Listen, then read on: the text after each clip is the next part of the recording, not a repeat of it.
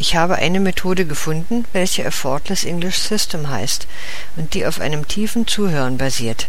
Der Erfinder der Methode ist Amerikaner und ich konnte ihn sehr deutlich verstehen, sogar mit meinem schlechten Englischniveau. Dadurch wurde ich motiviert.